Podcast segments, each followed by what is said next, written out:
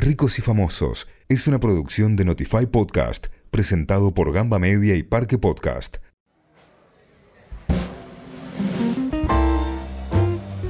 Bienvenidos y bienvenidas al primer episodio de la tercera temporada de Ricos y Famosos. Estoy con Hoppy Haynes. Hola Hoppy. Hola Pipi, finalmente podemos regresar después de un año que, para ser generosos, vamos a decir que fue un año raro. Sí, creo que raro cuenta como eufemismo en ese caso, pero sí. Em, y hoy tenemos un episodio raro, entre comillas, porque nos fuimos un poquito de nuestra línea editorial, pero creo que con buenos motivos. Vamos a hablar de... Perdidos en Tokio. Pero antes permitime decir algo.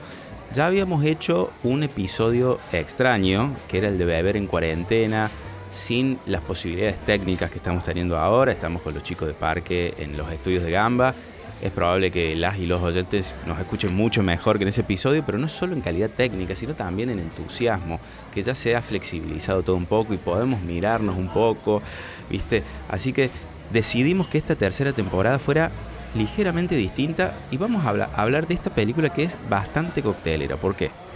Porque en pocas películas hay tanto, tanto tiempo del, del elenco en bares sea, la mayor parte de la película transcurre en bares. Sí, y además no es un argumento central como por ejemplo en la peli Cocktail. Claro, no, no, no, es, Es, el, eh, son los lugares, pero no hacen de personaje, digamos. Exacto. Es de alguna manera eso. Em, y es una peli en la que no se toman tantos cócteles. ¿Querés contar un poco de qué se trata la peli? Bueno, vamos a resumirlo para aquel que no haya tenido la oportunidad de verla. Eh, Veanla igual. Sí, y de hecho está en Netflix porque en junio o en julio, en julio eh, la subieron ahí a la plataforma, así que está disponible. Una película de Sofía Coppola del año 2003 que cuenta, creo yo, a ver, en la superficie cuenta el viaje de un actor medio en decadencia, que, es este Bill Murray, eh, Bob Harris se llama en, en, la película, que viaja a Japón a filmar un comercial de whisky. Y ahí se encuentra con Charlotte, que es este, interpretada por Scarlett Johansson, que también está de viaje de trabajo acompañando a su pareja, los dos alojados en un hotel, un hotel muy lujoso, cinco estrellas. Eso, como te decía, es en la superficie, pero por debajo habla mucho de la soledad, de la soledad de las personas, de la crisis de la mediana edad. Y lo que me gusta y que creo que funciona como muy linda excusa para, para este podcast es que en las charlas más profundas siempre está presente alguna bebida espirituosa. Así es. El hotel en el que se quedan es el Park Hyatt y el bar que más se ve en la película es el New York Bar del Park Hyatt de Tokio, que es como está en la película, fue rodado ahí.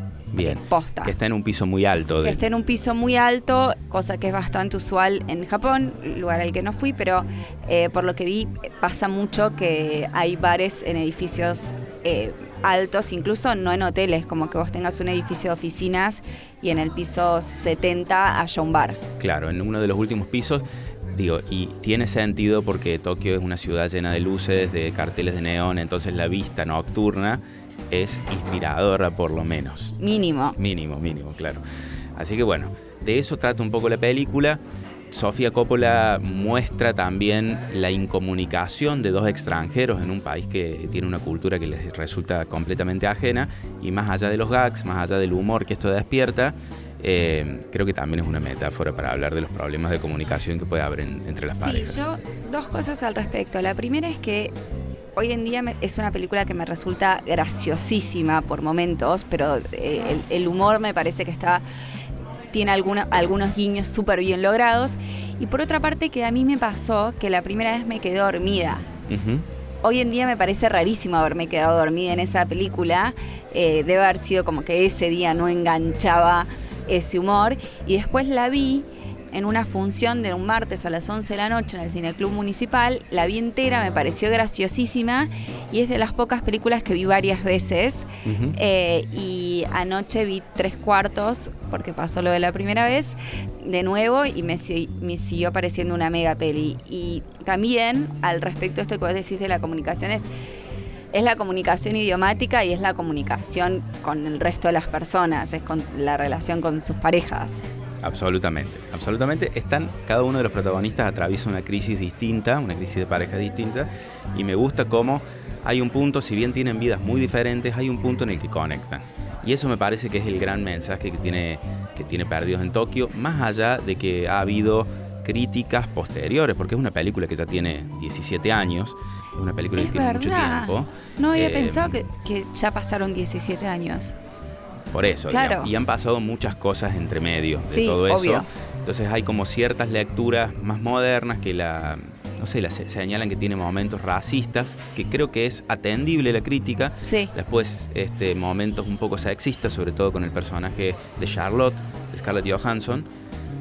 Aún así, yo creo, o sea, creo dos cosas. La primera es que eh, supera esa, digamos, más allá de que es, es una lectura válida, lo del racismo y eso de burlarte de una cultura distinta, pero no es el tipo de burla de, de video match de los 90 cuando viajaban a otro lado. Es mucho más sutil, me parece. Sí, sí, a mí hubo una sola escena que en relación a eso que, que me incomodó, que es cuando están sentados en, en un restaurante por comer y es la escena de que ella tiene mal el dedo del pie y, que le hablan al que está trabajando, sí, que están comiendo en la barra y le hablan al que está trabajando ahí sabiendo que no le entienden. Exacto. Esa fue la única que dije. A mí me pasó lo mismo, sí. Ahí un toque te pasaste de la raya, eh, pero el resto entendí de qué se trataba, como no me pareció, no me pareció incómodo, de vuelta, yo no soy asiática, pero, pero no me mm, entendí que cuál era el sentido de la película y que no te podías quedar solamente en eso porque era parte de una metáfora. Exacto, los dos están pasando por una crisis de pareja, pero los dos están pasando por una crisis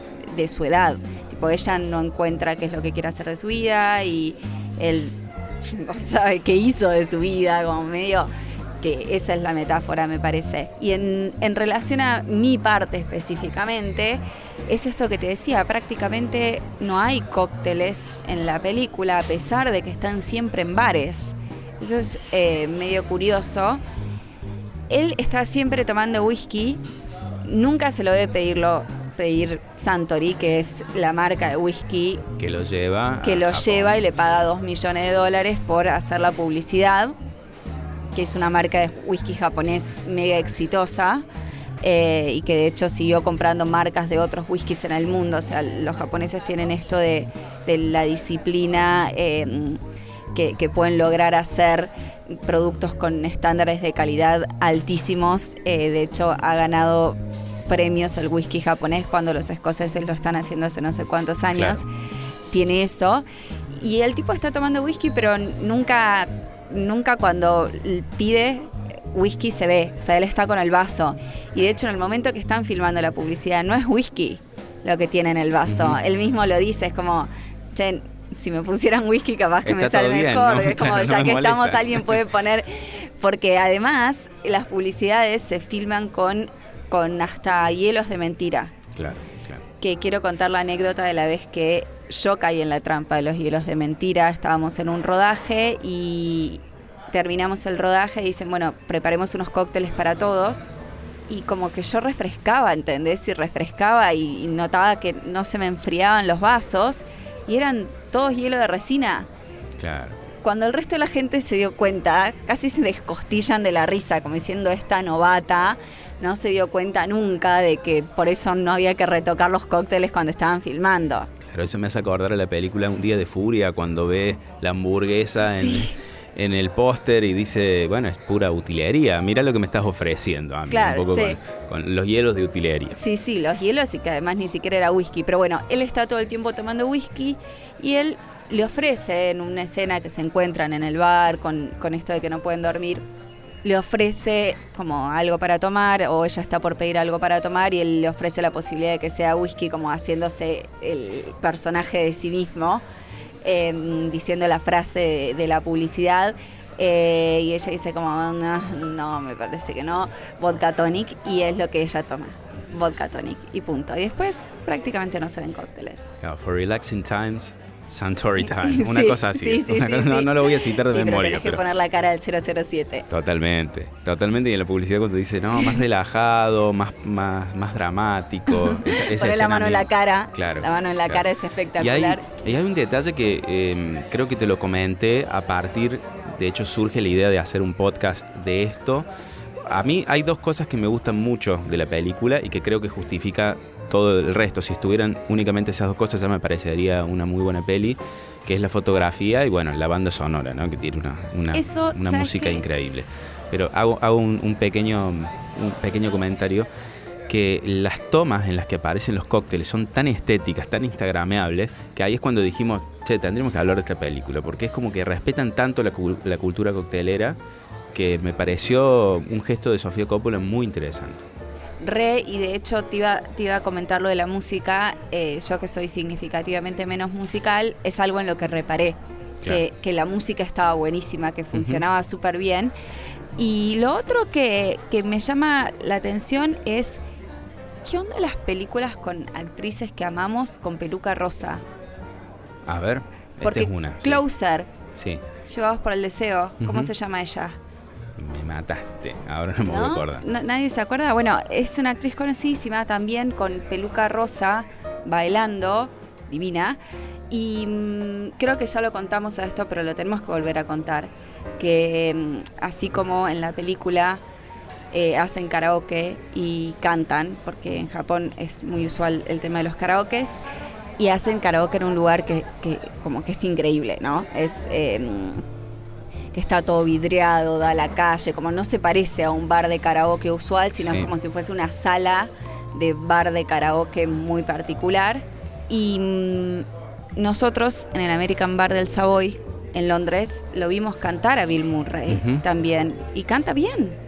Sí, de hecho tiene una pequeña carrera musical. Sí. O sea, se presenta en teatros, a eso es lo que Sí, voy. sí, sí. A mí algo que me, gusta mucho de la escena del karaoke en Perdidos en Tokio, después hago también un pie de página para que hablemos de la traducción Perdidos en Tokio, porque es una ironía que una película que se titule Lost in Translation se traduzca como Perdidos en Tokio. Sí, es terrible. Al margen de eso, vuelvo, vuelvo a lo central. Algo que me gusta mucho de la escena del karaoke es eh, Bill Murray cantando borracho eh, More Than This de Roxy Music, que desafina y le sale mal, pero Pero le aún está así- mirando, vos viste cómo se miran. y fíjate, me parece que también ahí opera mucho el poder que tiene la música pop en las películas, que es una canción tan linda y que te estás transmitiendo tanto, porque es como bien decís vos, la está mirando a ella, que lo primero que te nace es poner Roxy Music y escuchar ese temazo, ¿me ¿entendés? Sí, no, Eh, creo que es muy sutil ese efecto que tiene la peli y bueno, eso es una de las grandes razones. y es y justamente lo querés desafinando. Claro, Y, exacto, o sea, lo querés que desafine y que la escena funcione igual. Esa es la parte como Claro, si, si desafiante. cantara bien no funcionaría para Claro, nada. es como que la escena deja un poco de tener gracia. En relación a lo de la traducción, a mí, no sé si a vos te pasó esto de que yo por momentos decía, quería saber qué estaban diciendo en japonés. Claro. Que me desesperaba eso, porque está hecho el juego de la traducción, de que cuando él, a él la intérprete le habla, son tres palabras, y hubo alguien dos minutos diciendo algo en japonés, como que me imagino cómo habrá sido, me pregunto cómo habrá sido para la audiencia japonesa que, que entendía lo que estaban diciendo. Sí, es una experiencia Completamente completamente, distinta. distinta. Pero bueno, ahí también está este, esto que decíamos, esta mamushka de, de problemas de comunicación, de crisis de comunicación.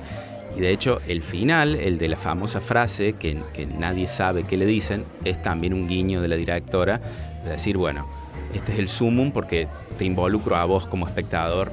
A que termines de no frase- entender. Exacto, la frase más importante o llena la voz, digamos, llena la voz de contenido. Esto también me da pie para, para hablar un poquito, ya volvemos al tema cócteles, pero teóricamente eh, Sofía Coppola hizo esa película inspirada en su relación con Spike Jones y Spike Jones unos años después, si mal no recuerdo en el año 2012, eh, hizo, estrenó su película Her, que es este, con Joaquin Phoenix, en la que se enamora de, una, de un sistema operativo, digamos que tiene la voz de Scarlett Johansson. Y hay muchos videos en YouTube que analizan eh, las dos películas y que tienen simetrías que son alucinantes. No puedo ¿Y la creer lo, escena? que, lo que estoy escuchando. Como, Ah, pensé que sabías, no, perdón. no sabía, pero Pensé- me encanta. No me encanta. Vuelvo a casa a hacer eso. Sí, después te paso, te paso unos videos que analizan eh, las simetrías de las dos películas, que es como una respuesta poética a, a Claro, me lo Sofía imagino Coppola, a esa no, relación. tipo conversatorio de alguna manera. Claro, Claro, tengamos en cuenta, a ver, partamos la base Sofía Coppola y Spike Jones, dos de, las personas más cool del planeta. Sí, no, no. O sea, una pareja que debe haber tenido muchas, este, muchas cosas para decir a nivel cinematográfico.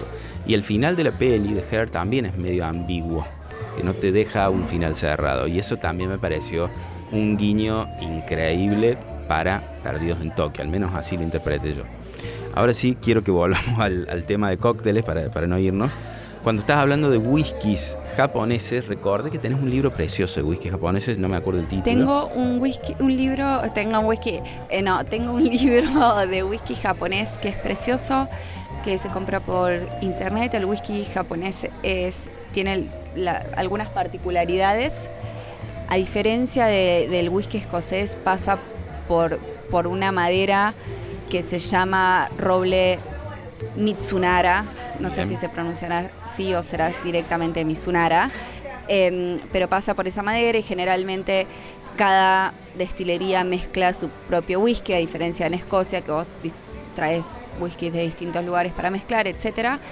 Lo que tiene de lindo ese libro, además de la parte técnica, que si bien es un poquito desafiante la parte técnica, porque tiene como cosas de destilación, tiene cosas como que te hacen entender eh, a nivel cultural em, qué rol juega el whisky en la cultura japonesa y por qué lo hacen de esa manera y mm, cómo es la relación de mm, la cultura nipona con la naturaleza y cómo eso se expresa en el, en el agua, en el whisky y mm, cómo lo toman ellos, que lo toman generalmente en highballs, que es whisky y agua con gas.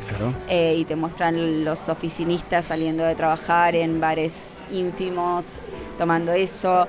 Hablan acerca de la cerámica y la producción de vidrio y todas las técnicas de rearmar objetos rotos que, tiene Japón y darle como, como algún tipo de, de entidad extra, haber arreglado, logrado unir las partes de algo que el destino, lo que sea, logró separar.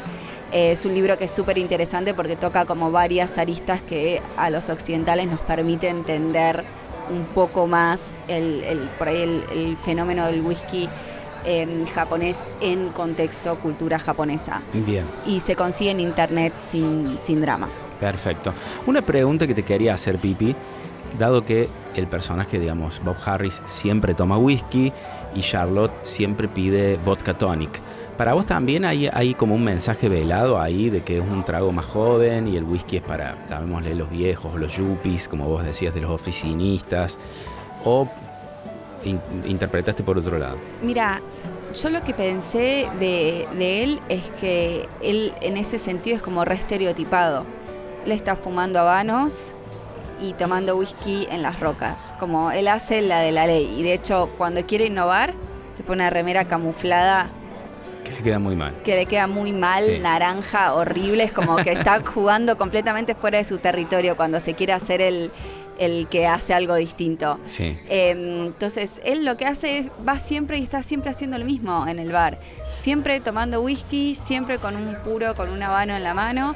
Es esa su combinación, como que su, su orden es estándar, como lo que pide siempre lo mismo y es de señor bien. Y ella creo que como que no le da tanta bola al asunto, porque como que dice, ah, bueno, ni mira la carta, pide, como yo sentí eso, como que para ella la, bebida no era el punto, pero él siempre estaba en el bar. Claro. tomando lo mismo y fumando. Ella caía al bar porque no se podía dormir y lo que tomaba le daba medio, me dio la sensación de que no era lo más importante. Él sí, él siempre está con el whisky, siempre está con el puro y de hecho hace el chiste de me siento siempre acá, viste, como, como muy de cliente bar, de me siento siempre en el mismo lugar, que es como muy típico de, persona que va siempre a un bar. Pipi, quiero decirte que estoy muy contento de haber empezado la tercera temporada de Ricos y Famosos con este tema, porque viste que nos permite explorar otros territorios del mundo de la coctelería. Incluso sin ponernos, explorar otros territorios sin llegar a la remera naranja camuflada. Sí, sí, sin, sin perder aceite. No sé, para la gente que nos escucha de otros lados, porque el perder aceite es una expresión creo que ya la explicamos en otro... Pero igual, está bueno. Remitimos a otro episodio. Pero me gusta esto que dijiste y me parece que está bueno para irnos despidiendo de este episodio, de que la mejor comunicación en la película ocurre en el bar. Yo creo que los bares son grandes lugares para, bueno, para charlar. Puede ser, uno tiende a pensar en la seducción, ¿no? Pero también con un amigo, capaz que con un familiar. Creo que el bar es un lugar que se presta para, para abrirse sentimentalmente. Eh, son claramente lugares de encuentro, eso seguro.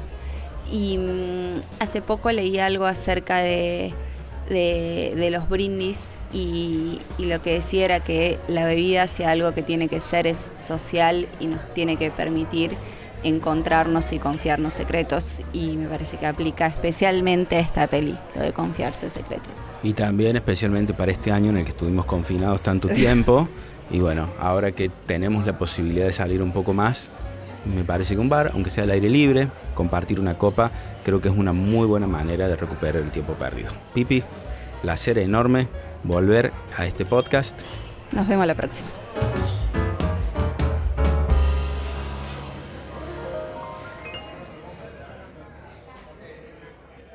Qué bueno que llegaste hasta acá.